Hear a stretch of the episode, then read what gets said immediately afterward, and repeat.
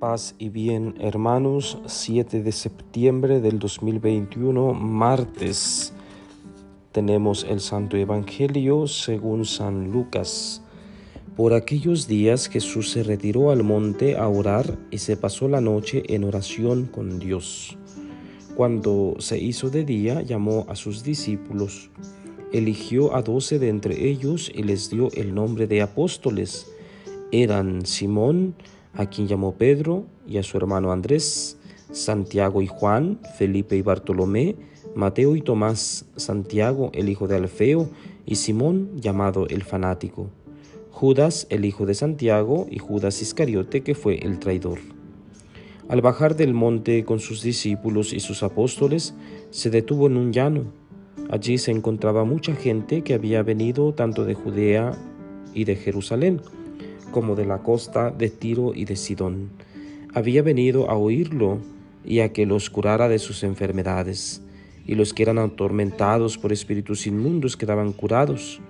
Toda la gente procuraba tocarlo, porque salía de él una fuerza que sanaba a todos. Palabra del Señor.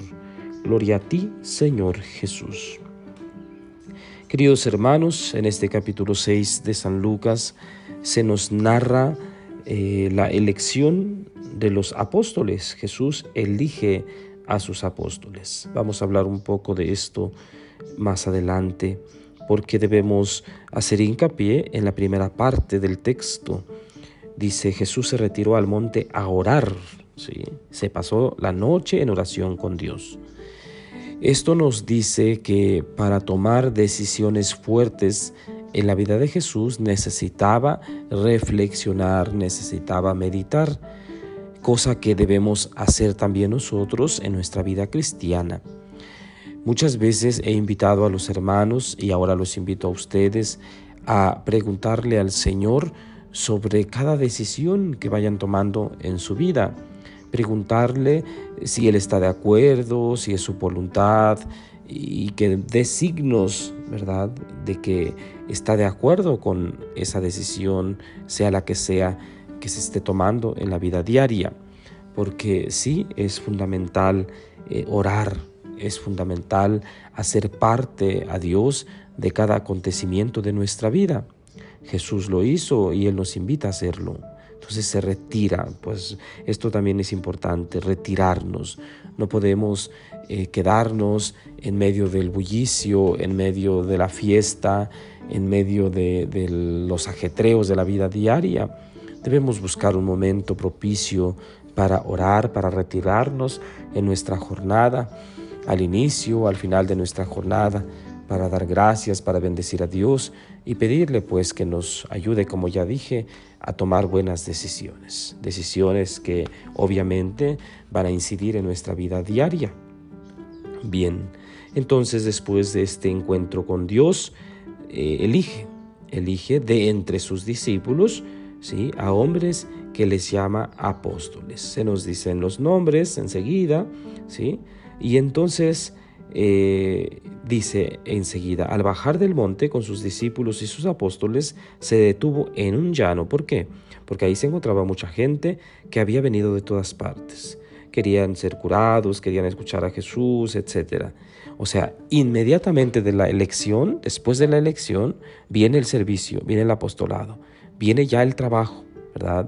Esto quiere decir que Jesús nos llama, nos elige por nuestro nombre para empezar, Y, tiene una misión especial, el servicio. Es inmediato.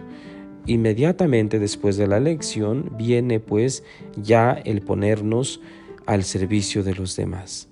Jesús no les dijo, bueno, pues los elijo y pues ahí vemos la siguiente semana a ver qué hacemos, este, pues vamos pensando, vamos inventando a ver a ver en qué nos empleamos. No.